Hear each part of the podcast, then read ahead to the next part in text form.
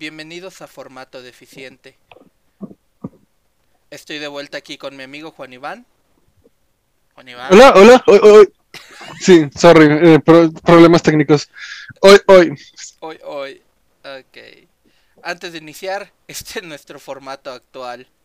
Primero hablaremos de manera general alguna obra que hayamos leído o visto durante las últimas dos semanas.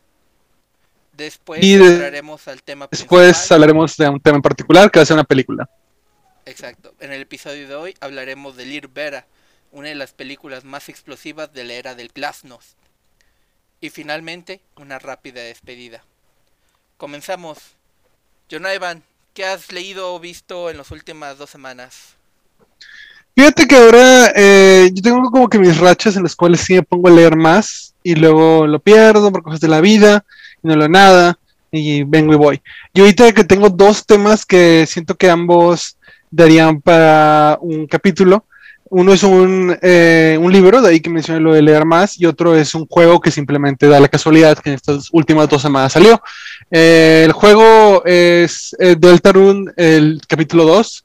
¿Tú has jugado Undertale o Deltarune, los juegos de Toby Fox, Bruno? Me encanta Undertale. No lo tuve que dejar en un momento. No porque no quería continuarlo, sino porque me molesté que, que me pronto me dijeron el hecho de que aparentemente había arruinado como parte del juego y ya no podía llegar a ciertos finales, independientemente ya de lo que hiciera. O sea, que es una de las cuestiones con Undertale. Eh, eh, te, mi- me- te- te dije una, una verdad medias, o sea, Ah, you gotta be es. kidding me. o sea, es que, o sea, sí, sí hay ciertas cosas ya no puedes conseguir el mejor final, pero el final neutro es muy fácil de conseguir y cuando lo acabas te dan la oportunidad de reiniciar y puedes volver a hacerlo como You que puntualmente. Ah, un pendejo. Te jodieron. Eh, básicamente, solo el mejor y el peor final son los que realmente son muy difíciles de conseguir. Y eh, los finales neutros es muy. O sea, no- mientras no, no te esfuerces en joderla, lo- lo vas a tener. Ah, Entonces creo que sí te jodieron por nada. Considerando eh, un poco mis decisiones, tal vez una buena idea. Eh, no creo, es que eh, Undertale es una cosa bellísima y fascinante. Absolutamente. Eh, y para el peor final, parte de lo planeado es que tienes que estarte esforzando para tener el peor final. Sí, o sea, específicamente una de las cosas que yo recuerdo eh, la primera vez que escuché de Undertale es de que si eras muy del, del de la ruta de genocidio, eh, te- se empezaban a correr, eh, corrían de ti, o sea, huían. Sí, que, cambia ejemplo- completamente la historia, te tratan como un asesino en serie, pues. Exacto, pero algo que no sucede en muchos este, videojuegos. O sea, incluso en, por ejemplo, Fallout. A pesar de que tiene lo del karma y demás, en ningún momento, este, ca- no, bueno, no en ningún momento, pero no hay muchos cambios en la forma en que te tratan ya cuando hablamos de combate. Sí, de hecho, y el punto del mejor final de todos es que no matas ni una sola persona. No matas a ninguna persona, ayudas a todos y luego al mero final te dan como que un nivel secreto y luego así como que terminas con toda la backstory. Pero es que Undertale es una maravilla porque para empezar hay diferentes partes de la historia que solo ves dependiendo de si tienes el peor final, el mejor final, o sea, ciertos misterios se te revelan dependiendo de tu rol. Y, o sea, y es como que esta cosa de. Realmente, la palabra de construcción se ha vuelto como que muy barata, pero creo que Undertale sí es una construcción en el sentido de que es muy ingenioso jugando con los clichés de los juegos y meterlos en una historia. Y no creo que lo importante sea como que no, pero te sientas mal por lo que hiciste, sino porque creo que es muy buena historia. Me acuerdo mucho del momento, el primer nivel que conoces a, a Toriel, que es de los primeros personajes eh, del juego, y el final que tienes que pelear contra ella. Eh, y yo sé que cómo funcionaba más o menos el juego, de que no tenías que evitar matar aunque sean los jefes. Y accidentalmente la maté. Eh, entonces lo que hice fue como que me, eh, eh, como, como cualquier persona, de que lo, lo apagué, volví al último save no point. funciona, yo me acuerdo... Eh, justo déjame hablar. Eh, sí, o sea, regresas al del siguiente save point y el diálogo cambia. O sea, sí puedes salvarla y no te va a contar como que como lo que la mataste, pero vas a te sale un diálogo que dice, ¿quieres decirle a Toriel que tú la viste morir? Y fue ahí con que, oh shit, se da cuenta cu- de lo que haces. Sí, eh, Y tiene muchos juegos así. Sí, eh, realmente por eso, a veces cuando la gente dice, ay, bueno, Undertale, especialmente por el fandom, pero Undertale como pieza artística Sí. es algo completamente aparte. O sea, a veces cuando lo vemos con otros juegos revolucionarios, por ejemplo Fallout, Fallout fue revolucionario para su era, pero incluso Fallout no rompió tantos clichés, ni rompió, ni realmente creó Y- una deconstrucción del género y de las mecánicas del, de los géneros, de los JRPG. Y, y Undertale es una maravilla. eh, no fue hecha en RPG Maker, pero o sea, también fue hecha con muy, es muy, muy básico real y pues y la, la música y la historia lo leo. O sea, para mí es, es completamente mi tipo de juego porque yo no soy un jugador de que particularmente competitivo o de. O sea, sí me gusta, sí me divierte, pero o sea, me, me- gustan las historias. Y Undertale es. Creo que la crítica que le pueden hacer es que realmente sí es más de la historia que el juego, pero también yo creo que también lo implementan muy bien. O sea, todo los juegos de Bullet Hell para que te estés entretenido en las di- diferentes decisiones. O sea, es una historia muy buena. Y bueno, y el, el asunto con Deltarune es que es una especie de secuela, pero también es como que una versión alterna. Y creo que es un intento muy interesante de Toby Fox, que ya tiene como que este clásico moderno, eh, si te gustan los juegos indie o... eh, y que Undertale está eh, sí está, ha tenido bastante influencia para un juego muy extraño y ultra indie, o sea, realmente es como que el epítome del juego indie. Pero bueno, eh, Deltarune es el... como que tratando de hacer la historia desde otra perspectiva. Y es muy interesante lo que hace, porque dijo que él estaba consciente que quería hacer un juego más largo y más épico y que por eso no podía ser tan interactivo. Entonces, este, la cuestión como que metaficcional que hizo es que el, el punto de esta historia es una historia donde tus decisiones no importen y cómo es eh, cómo los personajes y cómo tú reaccionas ante ello. Igual sí tiene como que muchos juegos acá de que pues, no es tanto spoiler porque es el inicio de que empiezas creando un personaje y luego el, la pantalla te dice como que tus decisiones no importan, este es quién eres y ya sabes como el personaje principal. Y muchos detallitos así, o sea, definitivamente tampoco no es como que una JRPG lineal completamente, pero es más cercano a ello pero también porque es un tipo muy diferente de historia. Deltarune es más una historia de fantasía, eh, los personajes vuelven a salir, pero ahora son como que más urbanos y con diferentes puntos de vista. Y, y lo único malo es que no tenemos fecha para cómo sale completo. Y estas últimas dos semanas salió el capítulo 2, eh, salió gratis y sea último- lo único que saldrá en varios años. Y es muy bueno, o sea, realmente única queja es que no, no hay más capítulos. O sea, realmente es un tipo de historia muy diferente, es un juego muy simple, pero es mu- está muy bien escrito, es muy divertido y tiene. En general, solo fue como que un fin de semana que le dediqué completamente para acabarlo lo más pronto posible y no me arrepiento para nada. Ni te deberías arrepentir, la verdad. Eh, a pesar de que Toby Fox se va a tomar su tiempo, es de las pocas veces donde uno dice, sí, espero que se siga tomando su tiempo. Totalmente, o sea, es un genio cómico Toby Fox, o sea, siento que no me había reído tanto con las pendejadas que pone, o sea, es, y tiene un humor muy blanco, es una forma de, es muy extraño porque son historias muy idealistas y infantiles, y yo veo demasiadas caricaturas y todo, pero aún en ese Steven contexto Universe. son muy buenas. Eh, Pues sí, o sea, cuánto no hemos discutido Steven Universe. Pero, o sea, siento, siento que Fox le podría dar como que una cátedra a la gente que hace Cartoon Network de que cómo hacer historias legítimamente para todas las edades. O sea, hay oscuridad y profundidad si quieres verla, pero también hay cosas muy blancas. O sea, está ahí ambas cosas. Bueno, ese es uno. Y el otro que dijiste, porque dijiste que dos. Sí, sí, sí, completamente nada que ver. Eh, Deltarune lo menciono porque pues eh, tenía que mencionarlo, pues salió estas dos semanas. Tenía eh, por ahí me quedó uno de esos libros que, te- que tengo estas listas de libros clásicos que toda la vida digo voy a leerlos algún día. Y ahora, completamente por clase, decidí como que fuck it, fuck it, me lo acabé, lo entiendo, ¿no? Y pude, me acabé un libro de William Faulkner, El ruido y la furia. Ah, Digo, nada que ver. Mencionaste algo así en Facebook. Y me sentí muy orgulloso porque, recomendándome ese libro por años. fí- fíjate, es que Faulkner es de esos escritores como que realmente pesados. Y es muy, eh, o sea, como que famosamente, que es como que no, me hizo rendirme, que no sé qué, que la vida es muy corta para esto. Eh, Proust o Joyce es otro. Pues en general, el modernismo eh, es, no, es, no está muy hecho para el disfrute. Es modernismo, es rompimiento, es sentimentalismo. Ah, no sé. No, no sé de qué estás hablando eso con que el modernismo... Bueno, ok. Tal vez ciertos aspectos como... Ay, ¿cómo se llamaban esos suizos? Que Stefanelli los Es, co- es como un álbum. Es como, hay un álbum de una banda de música como que experimental que se llamaba The Slits, que se llama Difficult to Fun. El Ah, modernismo es diversión di- difícil, o sea, eh, me, me caga, pero siempre lo dicen de como que no puedes leer este libro antes de dormir o como si no, tienes que prestarle atención. Es como que, que parece un comentario increíblemente pretencioso, pero es un, es un poco cierto. Y Fowler específicamente era un autor que me había derrotado, o sea, creo que me considero como que muy bueno llegando hasta el final amargo en los libros que empiezo, eh, o al menos lo era hace unos años cuando leía más. Eh, y los dos que me han derrotado así como que tajante... ¿Cómo? ¿Cuál dijiste el que leíste y que te rendiste? Este no, pero me pasó con Santuario de Follner. Eh, y también ha pasado con Fernando del Paso. Es el, en español es el que también me... No, vergas, es, es, demasiado poderoso.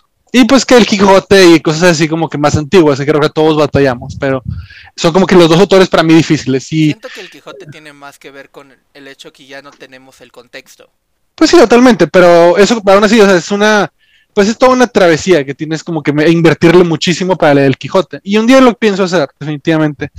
Pero, pues digamos, el Quijote aparte, pero tanto Fowler como Del Paso son dos autores que se había leído que fue como que, güey, no estoy disfrutando esto, estoy hasta la madre, no entiendo nada. Eh, me pasó con, eh, eh, leí El Oso de Fowler, lo terminé, pero no entendí nada. Leí Santuario, y tampoco, pues, no, o sea, de plano no, entendía, que irónicamente son los considerados sus libros más accesibles. Pero era como que simplemente me mordí mientras el pasaba el dolor y pude caer el ruido de la furia y descubrí que me gustó bastante, más de lo que yo esperaba. Eh, hablando pues de un resumen de lo que va, es la historia de eh, la familia Compson, que es una familia medio aristócrata o más bien decadente, que del sur de Estados Unidos, de la parte más de la que fue de la Confederación, yo siempre me los imagino como que en el pantano, en el valle, pero pues es más eh, es más cerca, se fue, perdido con el viento que a Hillbillies. Pero pues son como que esta familia que fue parte de ese mundo y que ahora es, este, esto en los años 20, este mundo ha quedado atrás y están como que aferrados a esto. Y son cuatro hermanos, eh, de los nombres, eran Benji, eh, Jason, Cady, que es la única chica, y Quentin. Y todo el asunto por el cual es famoso esta, esta novela es por cómo juega con la perspectiva y la narración. Eh, Benji es el primer narrador, o sea, son cuatro capítulos con diferentes narradores. Eh, el primer narrador es Benji y él tiene un retraso mental muy, muy serio. Entonces, todo ese primer capítulo está desde la perspectiva de esta persona que literalmente es incapaz de distinguir entre sus recuerdos y entre lo que está pasando. O sea, no hay ningún concepto de tiempo. Y es, y es un madrazo a la cara de entrando la novela. O sea, siento que es, me recuerda, creo que Humberto Eco, en una de sus novelas, El nombre de la rosa, de que específicamente lo hizo al inicio difícil para que lectores mediocres no lo, leyeran. Y es un poco eso, o sea, es, empieza y es como que chingados está pasando. y este y esto de capítulo eh, fue muy influyente también el segundo, que es la perspectiva de Quentin, que es otro hermano que está obsesionado con el pasado que tenían y esencialmente lo ves eh, en el día en el cual tiene un completo trastorno, un, un breakdown completo, entonces también está como que desquiciándose entre el pasado y el presente, una forma diferente a Benji, eh, y está, literalmente está volviendo loco y estás como que presenciándolo. Y estos dos capítulos fueron como que los más influyentes porque es como cómo narras la perspectiva de alguien que no puede ver la realidad, que no entiende lo que está en presente. Y pues Faulner está en el nivel en el cual no solamente lo hacía, sino que lo hacía en dos sabores diferentes. Y debo decir que, o sea, como alguien que le gusta escribir, respeto mucho esa capacidad de retratar y también la poética de Fowler, como que pues poético, es bellísima. Pero que no puedo decir que lo disfruté gran cosa. Me gustó mucho más el tercer capítulo, que es el que ya es eh, lineal, primera persona. Siento que Fowler ha estado rechinando los dientes, como que para gente aburrida. Eh, pero a mí me gustó porque fue el, que entendí más y el cual te retratan como que está drama familiar profundo, porque es la perspectiva de Jason, que es en cierto sentido eh, de los hermanos más estables, pero también no lo es porque es el la suma de todos los vicios del sur. Es sexista, machista, misógino, racista, todos los y es un hijo de su puta madre. Y eh, su monólogo me recuerdo muchas películas de Tarantino porque son muchos, muchos, muchos N-words y solamente está siendo un imbécil con toda la familia y torturándolos porque puede. Y es como que, en ciertos, pues, claro, es esta onda tipo Lolita, Humbert Humbert, o sea, te pongo en los, los pies de esta persona despreciable para que veas cómo está afectando lo que le rodea. Y, es, es, muy interesante para mí cómo todos están distorsionados en su realidad. Jason porque es un imbécil, los otros porque uno está loco, otro tiene pues una situación mental. Y es como que retratar esta familia ultra disfuncional, agarrándose a glorias pasadas, pero que, que ni siquiera puede entender la realidad ya. Y el otro gran comentario con Follner es que todo el boom latinoamericano viene de Follner. Y sí, sí hay mucho aquí, los buen día de, de todos. ¿no? O sea, definitivamente que los latinos les... Esta visión de familias aferradas a glorias pasadas, pues le resonó bastante. Y pues ya es, es todo una- es un novelón, es un novelón muy impresionante. No me decido si pienso que valió la pena los malos ratos que pasé con los capítulos más extraños, pero aprendes algo con esta visión tan extraña la realidad y es y es una creo que es una novela que vale la pena, pero aunque me cabe reconocerlo, pues sí no es es diversión difícil. Ahorita que dijiste eso, inmediatamente pensé en cómo estas. Ahorita las familias que están con lo de QAnon, estos sureños de. Uf, justamente siempre están aferrando estas. La, la hacer América grande. Sí, o sea, creo que como latinos de que hay algo, Follner de que nos pegue en un lugar cercano, porque tío, Follner influyó de una forma extraña en la literatura latinoamericana.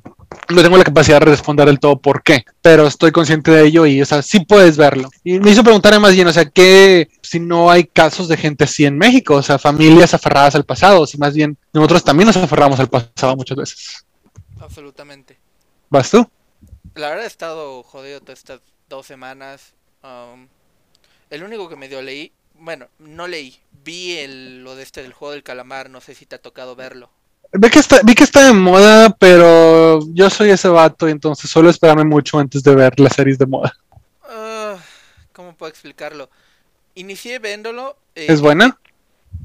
¿Mm? Es ahí el punto. ¿Cómo puedo explicarlo? Déjame pensar, porque este es un poco... Lo empecé a ver e inmediatamente dije, ah, no otra vez.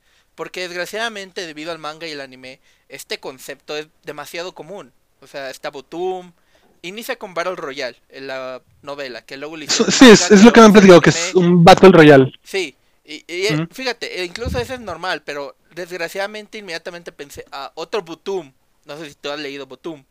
Botón no me suena. Ok, es un manga donde básicamente es Battle Royale, pero con videojuegos. Y luego está el asunto de que uno de los personajes, ¿cómo era acordarme? Que los personajes tenían que ser votados en contra, este, para que fueran como nominados. Y uno de los personajes, y una de las personajes, por ejemplo, es votada. Sé que esto es spoiler, pero Butum ya acabó hace años y esto ya es muy revelado. Una de las personajes, por ejemplo, ella va a una fiesta y llega tarde y resulta que es una fiesta de donde están violando a todas sus amigas y ella escapa. Y como ella no sufrió con sus amigas, la nominaron. O luego, por ejemplo, Tomodachi Game, donde te están apostando el dinero. O hay otra película este con un actor de Hollywood que se me olvida. Hunger Games, güey. Hunger Games, incluso Hunger Games es menos, o sea, me refiero más cercano a los mecanismos narrativos. O hay una Ya, ya, ya. Tomodachi Game es lo que más me sonó cuando lo vi, dije, otra vez esto, fuck it. Eh, Literalmente vi el primer episodio y dije, ah, otra vez esto, pero de pronto explotó, lo volví a ver y la cuestión es de que si es la primera vez que ves este género de Battle Royale, te va a gustar, porque es una forma muy introductoria a muchos de los tropos actuales, pero si ya viste o ya, o ya estás como asqueado de este género, si no asqueado, incluso si eres como demasiado conocedor de este género, te vas a quedar como, ok, es buena, pero no voy a echarme otras 5 o 6 horas viendo de nuevo otra este otra versión de lo mismo. Eso no quiere decir que sea muy formula muy este mediocre, porque no lo es. Visualmente es bastante impresionante, pero narrativamente es muy formulaico. Un poco la onda de Netflix. Historias formulaicas muy bonitas. eh. Fíjate, yo leí hace años el libro de Battle Royale y me gustó mucho. Sentí que tenía mucho tiempo que no leía un thriller tan bueno eh, escrito. Entonces siento que caigo, a lo mejor caigo entre la gente a la quien no se lo recomiendas. No, fíjate, tal vez sí te gustaría, porque de nuevo, o sea, no es que si ese es tu primero, tal vez tu segundo, tu tercero, pero cuando ya llevas como, en mi caso, llevo como siete mangas recientemente que he leído así, el, el más cercano es Tomodachi Game, es como, otra vez esto, ok, se va a salvar, sí, esta es la chava, sí, todo esto- esta chava la, se nominó, este se está sacrificando, va a ganar este güey, o al menos va a durar más tiempo, este lo van a utilizar para decir, oh, él no mereció morir. Otra vez este juego que no tiene ni Básicamente, un, comentario estuvo así y es muy, no incorrecto, pero también un poco reduccionista, si se podría decir así, o reduce demasiado. Dices básicamente, to- Tomodachi Game, porque es el que más utilizo, que tiene incluso estos como personajes de juguetes que están dando la, los castigos. Y eso es básicamente Tomodachi Game en coreano. O sea, no quiere decir que sea malo, porque malo no es. Sea, dejemos eso entender. No es malo, no es mediocre. Es bueno a secas. Es un 8, si, o sea, si fuera la calificación es un 8. Si quieres Es bastante alto. No, no, exacto, o sea, si quieres algo excelente, eh, tal vez regresa a Battle Royale o incluso Tomodachi Game. Eh, bueno, de hecho ya no. Eh, algunas de sus recientes como decisiones han sido un poco desastrosas. Pero si te ha tocado ver Butum y ya estás cansado de ver este Butum, tal vez sí te gustaría, porque es una forma un poco más ligera. Eso de Butum suena muy denso. No diría denso, porque denso quisiera decir, por ejemplo, Banana Yoshimoto, o por ejemplo, Faulkner, como denso narrativamente. Es más... Sí, me decía denso en el sentido como que, ay, esto, esto, esto es oscuro. Edgelord.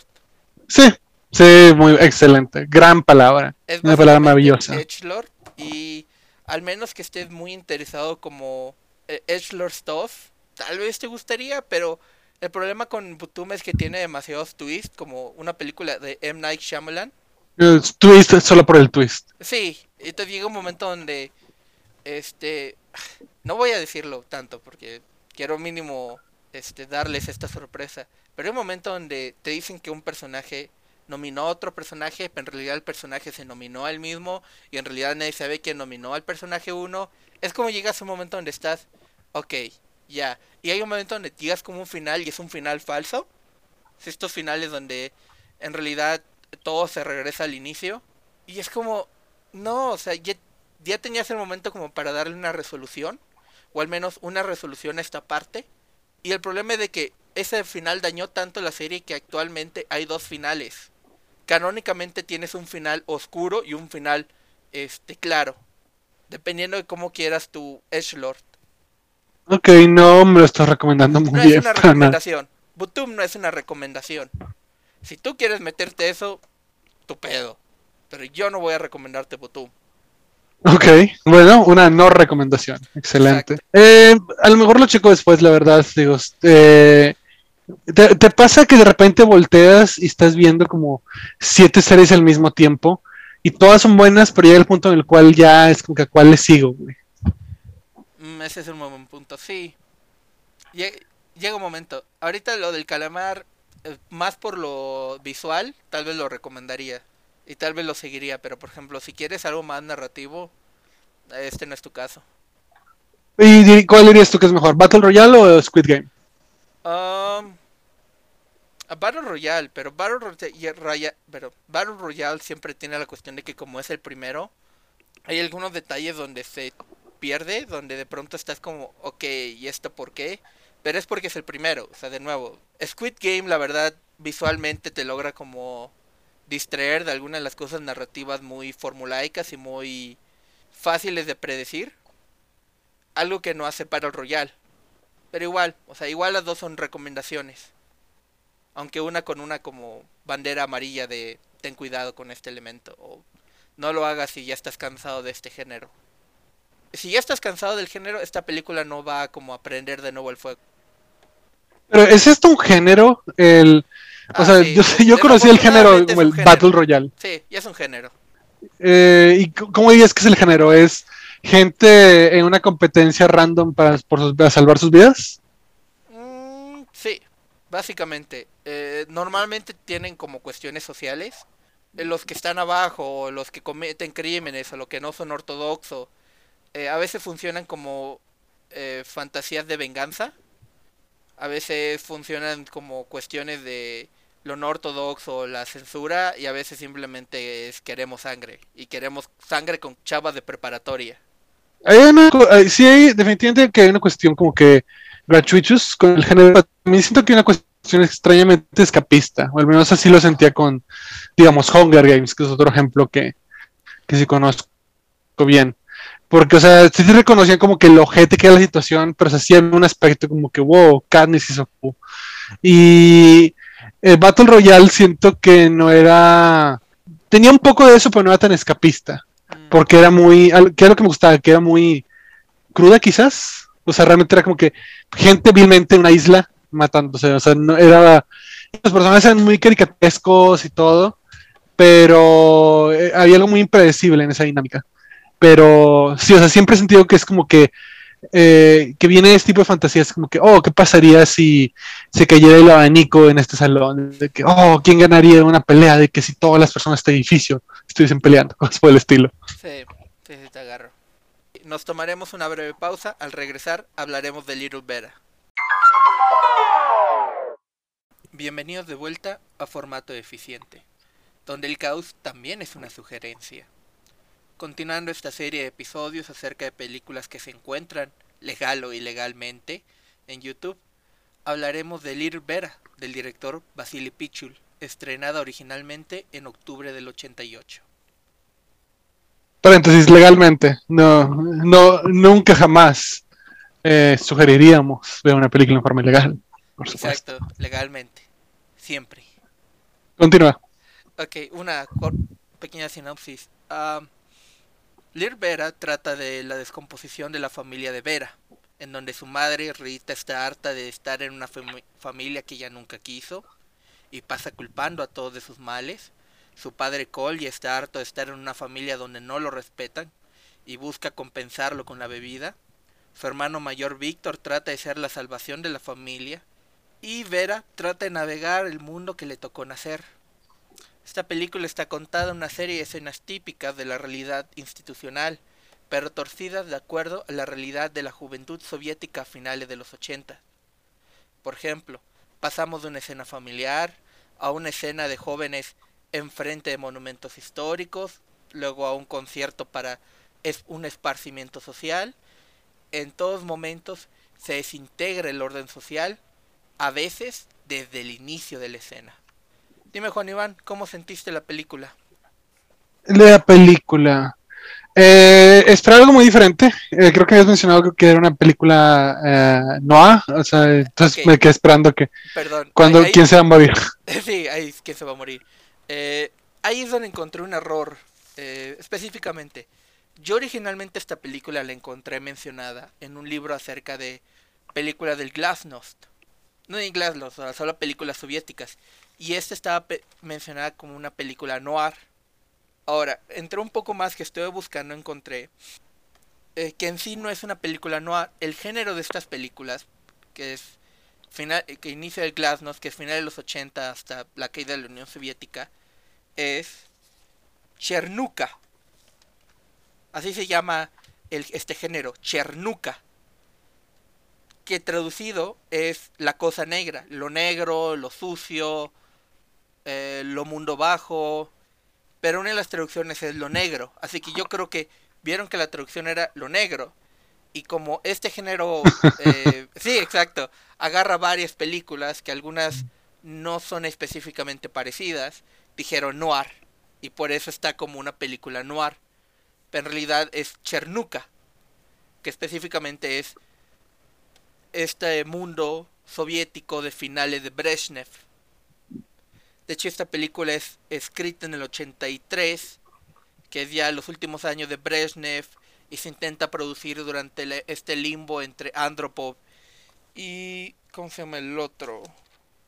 Ahorita se me olvida, es Andropov y es un segundo, justamente que... Andropov y Chernonkov, que son los dos que están antes de Gorbachev. Eh, pues a mí me recordó pues películas dramáticas, esta clase de drama realista que me hace preguntarme si eh, he visto algunas películas mexicanas así, me, quedé con mucha duda de que a lo mejor que fueron influenciadas por esta película o películas así. La que más, más me recordó, eh, no soy de que no conozco tanto del cine de, Europa del Este de estos años, pero sí he visto algunas pocas de Rainer Binder Fassbinder, cuyo nombre me parece muy chistoso. Eh, vi hace tiempo Fox and His Friends, que es la película que yo he visto que más me recordó esto, porque eh, esa película era sobre eh, ese caso de un homosexual que se enamora de un tipo rico, eh, gana lotería, empieza todo su dinero, su vida vale verga, y al final se muere. Entonces, eso es lo más similar, porque estas historias como que muy simples, muy mundanas, pero bien contadas. Ahora bien, no te mentiré, no diré que disfruté mucho de la película. Eh, sí fue tarea de que irla viendo a lo largo de varios días. En parte, pues yo no tenía como que ni tengo esa clase de entendimiento del contexto histórico. Ya eh, creo que la acabé, ya como que leí un poco más y fue como que, ok, puedo entender por qué dentro de la situación en la cual salió fue que fue tan impresionante. Pero es lo que estamos hablando la otra vez, o sea, cómo manejas películas de que entendiendo que, o sea, tuvieron una relevancia histórica, pero también, o sea, tú como espectador, o sea, qué relevancia les das de que la hora. Y batallé un poco de encontrarla. Digo, me parece todo este drama eh, familiar que tiene, me pareció interesante y finalmente está muy bien actuada y tiene como que estos momentos eh, muy dramáticos de que ver a cada rato está gritando hacia los cielos. Pero supongo que lo, que me está eh, preguntando es qué es lo que nos da ahorita esta película. Y eh, batallan en encontrar, o sea, fuera de como que esto es interesante de que lo que está pasando en, Rusia en ese momento. Eh, por ejemplo, de que vi el póster y es de que vea de que, que como, recién asesinado a alguien, y no sé, todo de que imponente y sexy. Pero es una historia bastante deprimente sobre una persona muy, muy perdida. Tienes mucha razón ahí. Y fíjate, por ejemplo, ahorita que mencionas, hay cosas que se pierden en nuestro contexto. Por ejemplo, uno, el nombre de Vera significa fe. O la pequeña fe, y específicamente la poca fe que ella tiene en el sistema. Esa es una lectura muy simple. Pero, por ejemplo, una lectura que sería en el contexto es Los Padres, que están actuados por Yuri Nazarov y Lyudmila Sashcheva, creo que así se pronuncia, Sashcheva, que específicamente eran actores que eran muy usados como en películas este no cómicas, pero sí muy este, a favor del socialismo. Fluff, pues. Específicamente el papá era conocido por ser como el padre bueno, que normalmente tenía papeles de el padre este de la clase baja, pero que ama mucho a su familia. Entonces, los utilizan estos dos actores como para tener cierto tono irónico del hecho de cómo cambian el papel y cómo se vuelve un poco más, si no realista, más este, más crudo. Sí, o sea, y, ¿dirías que este tipo de películas son realistas? Con el realismo de... Porque Sí, con el momento que está en la Unión Soviética, porque en ese momento, de nuevo, o sea, es un elemento contextual que se pierde en nuestra lectura actual, es el hecho que eh, para finales de la época de Brezhnev había un estancamiento económico donde tenían dos problemas. Uno era un problema burocrático, donde se estaba buscando crear este, empleos para sostener al pueblo en vez de empleos que fueran necesarios para el pueblo. Entonces, por ejemplo, tú lo ves con la niña, eh, Vera, que no ves que se quiere ir a la escuela, se va a un PTU, que básicamente es un Cebetis, para ser telefonista. Pero no era porque necesitaran telefonistas, sino se creaban trabajos de telefonistas para poder sostener el andamiaje eh, social. Entonces, por ejemplo, esa cosa se tiene, se tiene un poco perdido. Pero una de las cuestiones que, que, yo creo que se mantienen y que realmente se mantienen es esta pelea intergeneracional que existe entre el papá de Vera, la mamá, con Vera, Sergey este, y Lena. Ahí, hubo tres escenas que me parecieron como que muy interesantes. Eh, primero, la actuación del papá es impresionante. La forma en la cual eh, es una persona cuando está ebrio y es otra completamente cuando no lo está. O sea, si fue. O sea, si te es una persona con ira, que esa es una de las cuestiones que rompen mucho de los esquemas que existen, en, que existían en ese momento en el cine ruso. Pero tú ves una diferencia en la forma de la ira que existe entre la ira sobrio y la ira borracha. Sí, pero o sea, yo la primera vez que lo vi, creo que sale primero borracho y luego sale sobrio. Está sobrio al inicio, pero está gritándole a la hija porque no es que llega este y le empieza a gritar la esposa de que no, que la hija porque ella está comiendo como cerezas o tomate, una especie como fruta. Pero Master que es una fruta que se utilizaba para la cruda. Y el hecho de que ya son como las mm. dos cuando llega el papá porque llega a comer. Entonces acaba de bañarse, son las dos y está comiendo una fruta para crudas. Se fue de peda. Entonces la mamá está quejándose que la niña se fue de peda y le está pidiendo al papá que como que la, la mantenga, la eduque y el papá va y le grita. Sí, pero te digo, Se eh, pierde porque no tenemos este contexto. no, o sea, lo que refiero es que literalmente no identifiqué que era la misma persona Mm, cuando estaba ebrio o cuando estaba sobrio. O sea, al principio pensé que eran dos personajes y luego me di cuenta como que, ah, la verga, es el mismo, pero ahora está sobrio, antes estaba ebrio o viceversa. Pero porque completamente cambia todo su lenguaje corporal, todo su todo. Eso sí, se le tiene que dar. Se tiene que es- reconocer ese elemento que el, su lenguaje corporal es casi perfecto durante toda la película. Porque si te acuerdas al inicio cuando está sobrio, tiene hasta como los brazos abiertos como para pelear cuando va a gritarle a la hija. Y luego cuando está borracho, sí. cuando está ebrio está como que, como viejito. Sí, o sea, se está casi acurrucando, como si se estuviera este, erosionando. Entonces, hay una escena eh, cuando Vera es- quiere como que, que primero, o sea, bueno, su papá apuñala al novio, luego declaran y luego la mamá la convence de volver a declarar, que creo que es un, es, a lo mejor es un buen punto para agarrar de lo que dices, como que este profundo conflicto familiar que tienen, porque te ponen como que eh, la situación imposible en la que está, de que, pues no mames, ¿a quién acuso? Eh, y que la familia está como que tienes que apoyar a tu papá, aunque haya apuñalado a tu pinche novio. Y una escena donde tiene como que declararlo, y está como para que, ese momento ya es su prometido. ah, sí, es prometido, cierto. Y, Eh, y tiene, eh, si ¿sí? tú recuerdas, previo es- uno de los primeros conflictos que hay en la película es que le encuentran 20 dólares y le están pidiendo a Vera que vaya a la policía. Los padres cuando ahora les afecta como eh, la policía están haciendo todo para que no sean arrestados, pero cuando era para Vera es como te vas a tener que comer los años, hijita. Sí, totalmente. Es- siento que en general es como que muy gris. Eh, el cual de cosas, Vera también es una culera. eh, eh, Vera no sé pero si también, o sea, culera, pero la cuestión es de que Vera es está en un mundo que ya no es para ella.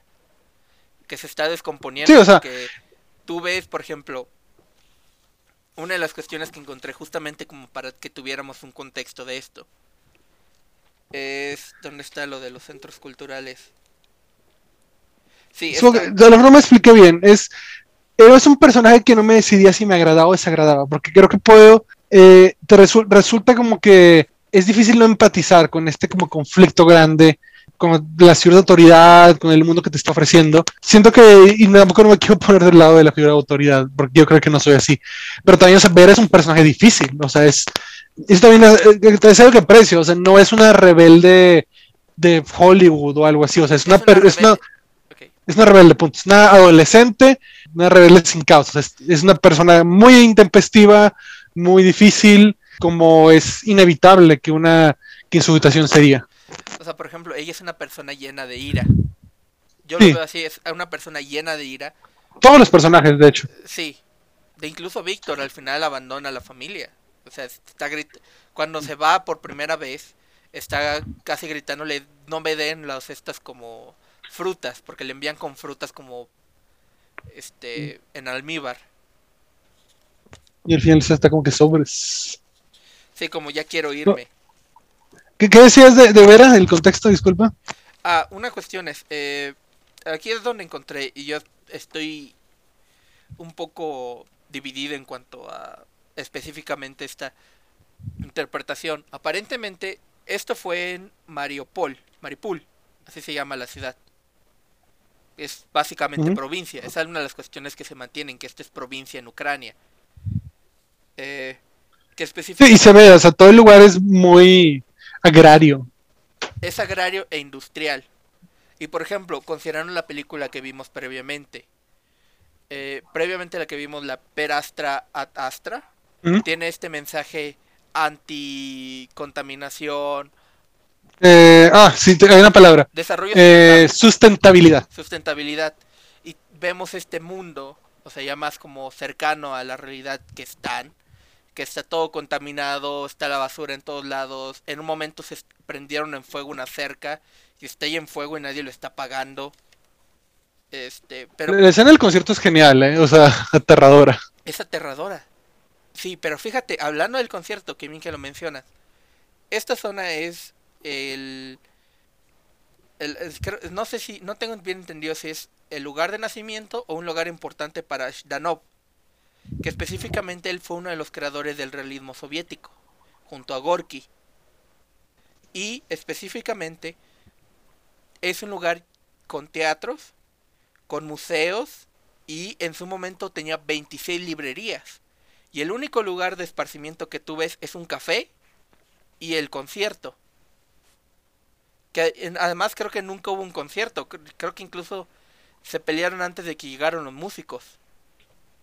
Y en general tiene toda esta onda de adolescentes aburridísimos, de que realmente sin absolutamente nada que hacer, perdiendo el tiempo. Eh, hay, hay, escenas donde simplemente están de que sentados en las salas de sus familias, y es como que, ah, la madre, qué bueno que nací cuando existía internet. Sí, pero específicamente, o sea, considerando el contexto que te acabo de mencionar, o sea, es muy antiinstitucional. Porque recuerda que en estos bueno, recuerda. Eh, una de las cuestiones que había en este momento era que había estos como grupos eh, de comunistas jóvenes, de ligas juveniles que específicamente estaban creadas como para crear esparcimiento. Y en ningún momento vemos ni los museos, ni el teatro, ni las ni las bibliotecas. Este, y, solo vemos dos, el lugar del concierto donde nunca llegan los músicos y donde está despedazado por policías que están buscando pelearse, porque si tú ves, arrestan a Andrei, el exnovio de Vera, sin que hubiera estado en la pelea, e intentan robarle la, la bolsa a Vera también. Sí, sí, sí. Y el único lugar, por ejemplo, que vemos como los parques, que era otro elemento muy importante en la, en la Unión Soviética, es cuando se están peleando las dos pandillas, que incluso rompen una de las botellas en una de las como efigies del, de uno de los líderes del Partido mm. Comunista. O sea, es muy, cínico la película, muy oscura. Eh, incluso para el momento, una de las cuestiones que hicieron, no sé si notaste, la baja calidad como de la imagen. De la, de la imagen. No sabía si era adrede o no, la verdad. Es adrede. Descubrí que era adrede. Lo hicieron justamente como para mantener cierta crudeza en comparación como a las películas super producidas que existían previamente. Sí, tiene, hay una estética muy curiosa en la película que se ve casi amateur eh, a ratos, pero hay algo que te das cuenta que es adrede. Y siento que ayuda mucho pues este ambiente de desolación que hay. Bueno, hablaba de tres escenas que me habían gustado, quiero regresar a ello por la segunda. Es esta escena en la cual ella trata de hablar que sobre el crimen y no sabe si mentir o no con una persona de gobierno, pero tiene que compartir la oficina con eh, que un amigo que también está de que siendo citado, entonces de que literalmente está ella sentada y detrás de ella está la otra persona que también es, y ambos están de que voltean lados opuestos, pero hablando con diferentes de que burócratas de Estado al mismo tiempo. Y esa escena me pareció como que una realidad, o sea, kafkiana y muy de que identificable, o sea, de lo que es de que estar que tratando de entenderte con un bruto. ¿Cómo? Sí, sí, sí. Y también, o sea, en general, solo de la confusión y el caos de estar de que hablando con de que alguien de Estado en cuestiones de leyes, o sea, también creo que sí, o sea, kafkiano es la palabra indicada realmente. Tiene mucha razón, pero también siento, considerando toda la película, siento que buscaron crear una estética muy claustrofóbica, claustrofóbica. Porque tú ves, tanto en la casa, o sea, hay muy, sí, hay muy poco espacio. Y inclu en la en el concierto también ah, siempre está como muy lleno de objetos. Creo que la única escena donde hay como espacio es este es cuando está con Sergey, cuando están en el en este como departamento para estudiantes, en el hostel. Que incluso cuando están vagando en, la, en el monte o en la playa, tampoco no sientes como que eh, el paisaje como que liberado, o sea, también se siente todo triste, todo abandono, diría que es una buena palabra. Es una muy buena palabra porque toda esa zona está abandonada, o sea, cuando van a tener la, el ¿cuál era? El este como despedida de Andrei están en un puerto están en un puerto abandonado, o sea, con botes que están este oxidándose y sin nadie que los esté cuidando. Y bueno, la última escena que me gustó, eh, para acabar con ello, es al mero mero final, cuando llega este Andrei, eh, o Sergi, no, Sergi, el, el prometido, después de que lo apuñaló el padre y regresa a la familia donde están viviendo sus suegros y solo está como y solo le pregunta a la mamá como cualquier cosa, ¿cómo estás, Eddie? Y él que y o sea, algo le responde que es como que un poco mejor. Después y al lado está el tipo que lo apuñaló. Y no sé, se, se a muchos chistes de familias rusas de que, ah, sí, mi suegro me apuñaló una vez. Pero, o sea, el hecho de que siguieran viviendo juntos, o sea, no sabía, claramente hay un contexto de la dificultad de vivir en ese momento, pero eso solo me pareció como que de una comedia negra, no sé si intencional o no, pero muy, o sea, era un algo, definitivamente. Yo creo que es muy intencional, porque eh, er, justamente el final es una muy buena escena para analizar, o sea, tienes primero el hecho, todo, todo el final inicia porque Andrei intenta violar a Vera. Que una escena muy fuerte. Sí, y que es una escena que empieza a descomponer, que de nuevo, regresando a lo que mencioné, que parece eh, que realmente la película es como escenas idílicas y comunes de la vida soviética que previamente eran la realidad institucional y que estaban siendo y que se estaban descomponiendo por la realidad social en el momento. Entonces, tienes esta escena donde llega Andrei del año que es el año naval, el año que está en la escuela naval, y él quiere como esta escena de amor que es muy común en las películas, independientemente si era soviética o americana, o sea, las has visto, llega el militar a la casa y lo abrazan y están con la novia, la prometida, bla, bla, bla, porque él sigue creyendo que, no sé si sigue creyendo o sigue esperando que eh, Vera lo considere como su novio, Sí, o sea, que le dice como que no, de que me estabas, de que... Esperando, razones, que me tienes que esperar. Entonces sucede el, intento de violación que Vera logra como zafarse. Regresa a casa y la mamá toda pendeja sin, sin preguntarle por qué llega tan como triste, tan... Porque llega, o sea, y verdaderamente se ve devastada, le dice, debiste haberte quedado con Andrei porque él tiene el dinero. Porque si notas, hablando de dinero, cuatro de familia que hay, que es los padres, la mamá de Elena, los padres de Vera, de los cuatro, de los cuatro que hay, el Lena y los padres de Vera son pobres, y pobres, pobres, o sea, los cuatro viven en la misma casa y Lena no es, y Lena, en su caso, su mamá no está en el momento porque está trabajando. Y luego tienes los papás de Sergei y los papás de Andrei, los dos que son ricos. Porque Andrei, si nota, su mamá no está trabajando. Y los papás de Sergei son políticos. Sí, menciona que están en Mongolia. Están en Mongolia, ambos. Que es raro porque hablan muy poco de ellos, considerando lo obsesionado que está el papá de los estos como cuestiones sociales que deberían seguirse.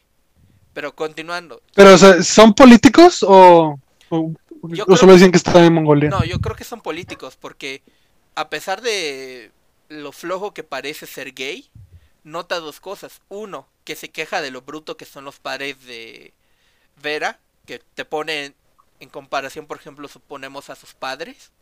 Y, en, y por otro lado, Sergei es parte del Instituto eh, de Metalurgia, que es como el único centro de educación superior en la zona, porque los restos son como cebetis.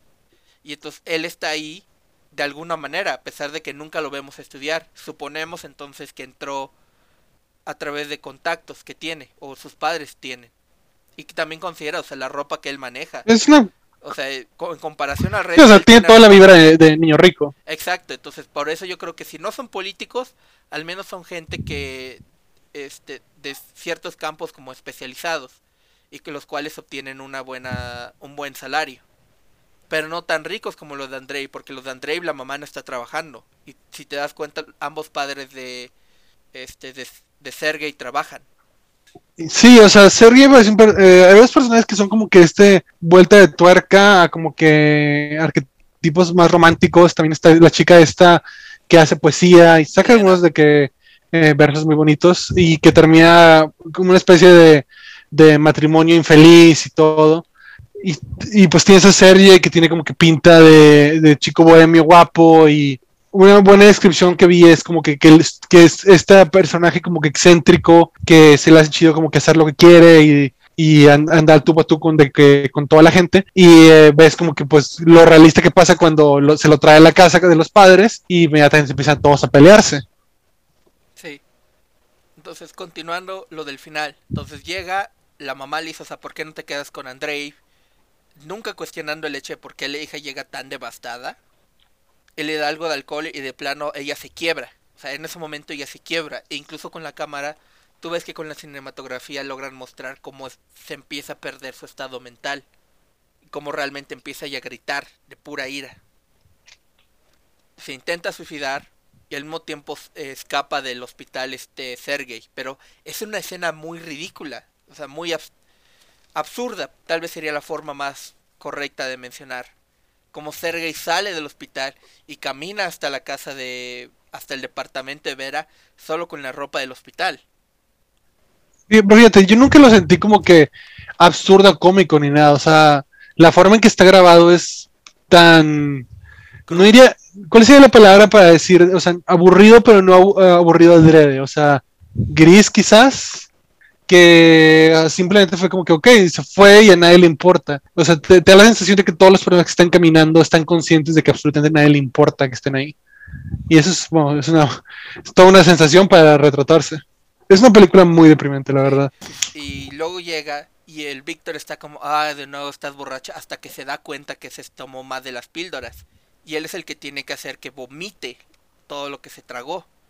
Pero tienes a Sergei diciéndose como, no sé qué hacer aquí.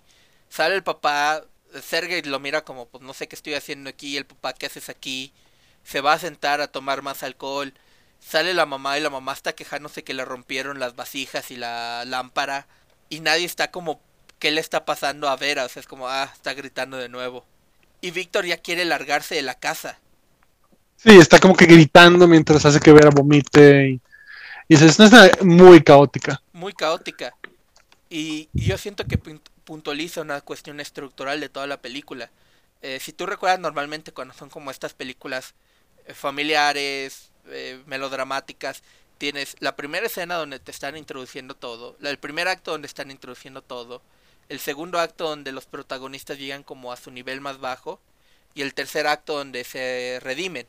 Y siento que toda esta película son como una repetición del segundo acto. Llegan, a, por ejemplo, al picnic y se colapsa toda la familia.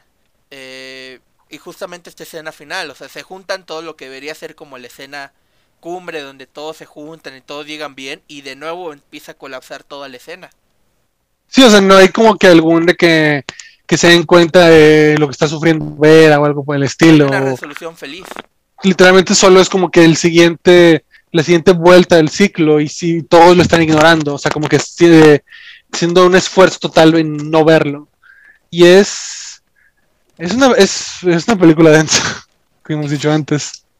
Sí, eh, a pesar de lo simple que es en cuanto a narrativa y demás, debido a la forma, eh, a la cinematografía y al sentimiento que tiene, es una película muy densa.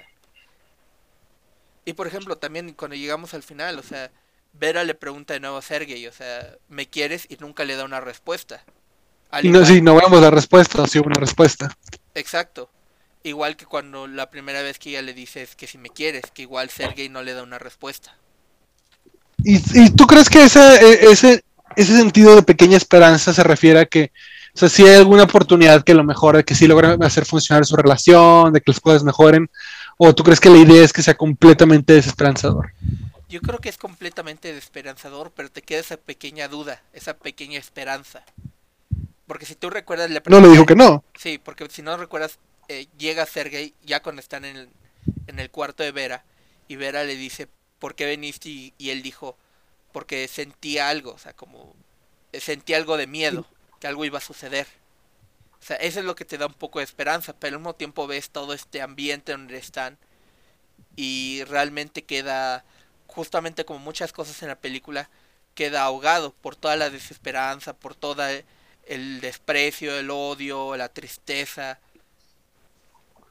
Abro tema porque me interesa tu opinión, porque o sea, creo que eres alguien a quien le se gravita este tipo de historias.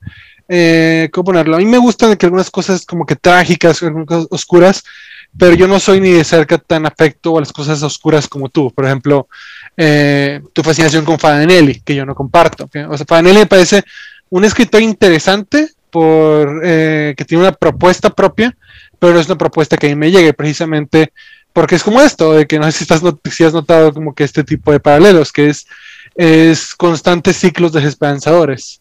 Eh, entonces, tú como alguien que le gusta este tipo de obras, ¿qué sacas tú de ella? O sea, ¿por qué, por qué te gustan? ¿Qué, o sea, tanto, ¿qué te gustan de verlas? Si, tanto, ¿qué estás sacando o aprendiendo de ellas? o sea, ¿por qué ver algo tan miserable? ¿Por qué no ver algo tan miserable? Al final de cuentas, algo que ayuda este, este es a quitar como este sabor de boca de varias películas, por ejemplo de las películas de Hollywood que te dejan con final feliz y a veces donde tienes que quitarte eso de ese sabor de la boca, que es algo que hace esta película, por ejemplo, una de las cuestiones que leí es que la están siempre comparando con esta película que se llama Moscú no cree en, lágrimas, que específicamente habla de la historia como de, de los ex novias de un güey y cómo este, él cambia a través del tiempo. Es parece una buena película, pero específicamente esa película da el final de que eh, tenemos que seguir el sistema para tener un final feliz. Y lo que ayuda a estas películas desesperanzadoras es que te ayudan a entender un poco eh, la condición social y realmente este momento de caos de no porque sigas lo que se te mencionó vas a tener tu final feliz, que es realmente el problema de Vera. O sea, Vera está en un mundo donde a pesar de que está siguiendo eh, los estatutos, está yendo a una escuela, eh, va a buscar un trabajo, ella se encuentra infeliz y es una exploración de esa falta de felicidad y esa desesperanza y una falta de futuro que existe en la sociedad. Y hablando de cuestiones, ahora que mencionas lo que yo saco, o lo que uno puede sacar de esta película, algo que encontré muy dividido es cuál es la recepción actual encontré dos. Uno acerca del Chernuka, que es todo este género que alguien accidentalmente tradujo como noir.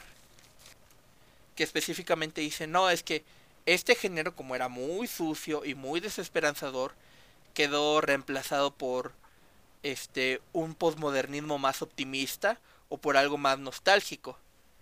Y yo no diría como más optimista, pero sí en lo nostálgico. Por ejemplo, cuando cae el muro de Berlín y se juntan las dos Alemanias, eh, empieza a crearse lo del nostalgia o nostalgia por el este. Adiós a Lenin. Exacto. Adiós a Lenin es como la mejor película. Hay varios trabajos, hay varias películas que exploran esto, pero la más fácil de obtener y la más fácil como de ver este esta nostalgia es Adiós a Lenin, Adiós a una nación que ya no existe. Ahora, a Lenin es 2000. O sea, eso ya para ese momento cayó el muro de Berlín, ya se asimiló a las Alemanias. Este es 88. Nos estamos viendo en el momento cumbre donde se da esta descomposición social. Y yo creo que todo este género del Chernuka desaparece. Si no desaparece, queda como olvidado un poco. Porque eh, la gente que vio esta película y que regresaría a esta película como prefiere ver como algo más contemporáneo al momento en donde están. Y la gente que es nostálgica del pasado no va a querer recordar esta parte de, la, de su realidad.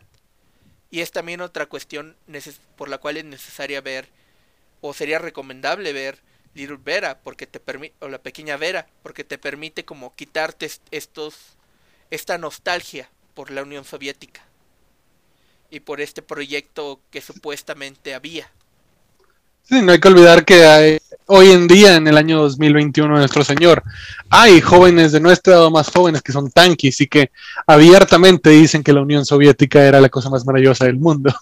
Y es como... Por ejemplo, no sé si notaste que había mucho el elemento de, este, de la figura patriarcal con el papá, de que dijo, esta es mi casa y me tienen que respetar. Y yo tengo que tomar las decisiones de cómo va a ser eh, la boda y yo, y yo y tú me tienes que seguir mi palabra.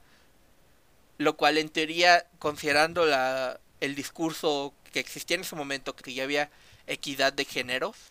Por ejemplo, en la película que mencionamos previamente, en la Perastra, tú notas que la científica es este respetada y todo. Nomás está peleada con la mamá, pero se nota como una pelea muy personal, no una pelea este institucional. Y aquí vemos en cambio que en, uh, como en toda la sociedad, sigue existiendo esta división de las mujeres en la cocina y los hombres en el trabajo. Pero debido al discurso social y a las políticas sociales, la mujer también tenía que trabajar. Entonces tiene la mujer trabajando, creo que ella está trabajando en una fábrica, y luego trabajando en la casa haciendo la comida y cuidando los hijos y limpiando la casa. Y se espera que ella siga ese, esa ese mismo rol. Porque si ves cuando ella se va a casar le dan una, un libro de cómo ser una buena esposa. Sí, sí, sí. Eh, que, se, ríen leyéndolo. Sí, pero que va en contra de, se llamaría la realidad institucional, la idea de que no, la mujer tiene los mismos derechos y las mismas responsabilidades que los hombres. Y claramente aquí vemos el hecho que se seguía manteniendo ese sistema. Simplemente eh, se había legislado a favor de la mujer, pero no se había quitado todo el andambiaje cultural y social. Sí, totalmente. Aquí vemos una la situación es de que totalmente una familia patriarcal, de que jódete y jode lo que sea con tal de proteger a tu familia, a tu padre, eh, te guste o no, o, si no nos odias, que es literalmente lo que le dicen a Vera, básicamente. Pero sí, o sea, no puedo decir que lo disfruté, pero me pareció interesante, o sea, quizá lo que apuntaría es que puede que sea a estas alturas una película de estudio, más que de que se ve en ocio.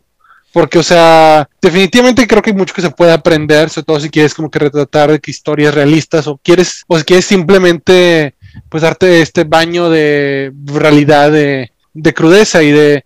Y siento que es un muy buen ejemplo de cómo retratar ese tipo de cosas, porque el tono está donde tiene que estar. No es melodramático, no es no se martiriza a los personajes, o sea, son, son lo que son y lo que pueden ser, pero también, o sea, te, permite entenderlos. Y eso es muy difícil, o sea, cuántos dramas modernos hemos visto que tienen que, que, harían que no se vea, que fue, sería una figura eh, más fácil de amar, digamos, o, más víctima, cuando pues no es el caso. Sí, hace, pero, hace una, yo siento que haces mucho de, perdón, siento que eso es más acerca de la actuación, de la quien hace a Vera, ahorita se me olvida el nombre de la actriz, pero que ella hace un muy buen trabajo. Que fue un icono al parecer, ¿no? Fue un icono sexual en su momento, sí.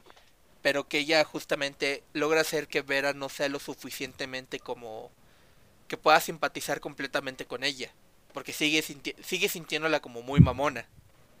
Y sí, pero hay ratos que sí sentía como que, güey, es una niña. O sea, sí, tenía como estos momentos. De... Eh, hablando, por ejemplo, un poco de la, reacción que hubo en su momento. O sea, estoy aquí con alguna de como de las cartas que recibieron en su momento y de, respuestas. Mi madre dijo, ustedes nos han insultado, han puesto han puesto una vida falsa de una familia enfrente de nuestras pantallas ante toda la Unión Soviética. Me recuerda un poco a las reacciones que hubo por los olvidados. Eh, un poco, o sea, sé que hubo como que mucho, eh, o sea, que fue muy impactante en su momento. Fue muy impactante, pero en su momento había gente, me acuerdo, no sé si sea verdad, es una anécdota, así que tómalo con precaución. Pero una anécdota que sí se, se dice es que a Buñuel, su, este, alguien, una mujer le dijo que ninguna madre mexicana abandonaría a su hijo como lo hizo la mujer en la película. Ah. ¿Cuántos niños de la calle? Exacto, eh, pero es, siento que muchas de esas reacciones son parecidas. También eh, al, eh, Jodorowsky, que no es alto de devoción, también cuando hizo Santa Sangre, eh, casi los corren de una turba furiosa. Como que esta eh, es una actitud tan extraña para mí, como que indignarse de que alguien te muestre una realidad en vez de indignarte ante esa realidad. Pero pues tristemente es lo que le pasa a los creadores realmente valientes, pues. Sí, y siento que un poco eso quema, regresando a lo que mencioné, quema un poco la recepción moderna de, de la pequeña Vera. O sea, para aquellos que buscan como una versión más nostálgica, no la van a ver. Y al mismo tiempo, este, para aquellos como que buscan una película, como tú dices, oscura, cruda, el problema es que requieres tanto contexto que no vas a poder verla. O sea, si tú, no, yo por ejemplo... Sí, o sea, esto es o sea, para nuestros estándares esto es una... No lo, ves en cualquier serie de Televisa también, que es el gran problema con obras que fueron polémicas en su tiempo. No, no, no. O no Televisa, pero o sea, estoy exagerando. Pero o sea, tampoco no es de que tan increíblemente choqueante, en lo que es lo que voy. Ok, eso sí. O sea, ese es el gran de que problema de, ver algo que fue polémico en cierto tiempo, porque ocupas realmente tratar de transportarte y entender, o sea, que fue lo polémico, porque hoy en día eh, las cosas polémicas tienes que esforzarte muchísimo para llegar a ellas. Sin embargo, yo diría que lo que sí podríamos sacar de esta película es la pelea intergeneracional. O sea, esta pelea de el padre quiere que se haga de su modo, pero al mismo tiempo ya no, su modo ya no es, ya no funciona en la realidad en la que ahora vive Vera, o en la que vive Víctor, o Sergey. Y hasta cierto punto... No, Sí, o sea, a pesar de que te cuestioné mucho, o sea, sí hay bastante. O sea, con el simple personaje de Vera, o sea, es, alguien, es un personaje que queda para ofrecer, o sea, es un muy buen retrato de auténtica confusión adolescente y que muchas veces se nos olvida y pensamos como que, ah, es como que algo cool y divertido, es cuando no, güey, está en ese punto de realmente darte cuenta que la vida no te, no te ofrece nada, ese es un, es un desgarre y creo que lo retrata bien y además, irónicamente, hay un, podemos hacer un puente con lo que hablaba hace rato de Faulner, es el retrato de lo que pasa cuando te, te, aferras a un pasado que no existe. Creo que hay un dolor muy grande que tenemos porque hay, hay un aspecto de eso en nuestra realidad, que o sea, yo mismo no podría decir que lo entiendo del todo, pero o sea, definitivamente que estamos viviendo en cambios muy grandes y, y puedes ver cómo la gente se quiere aferrar de que ciegamente las cosas.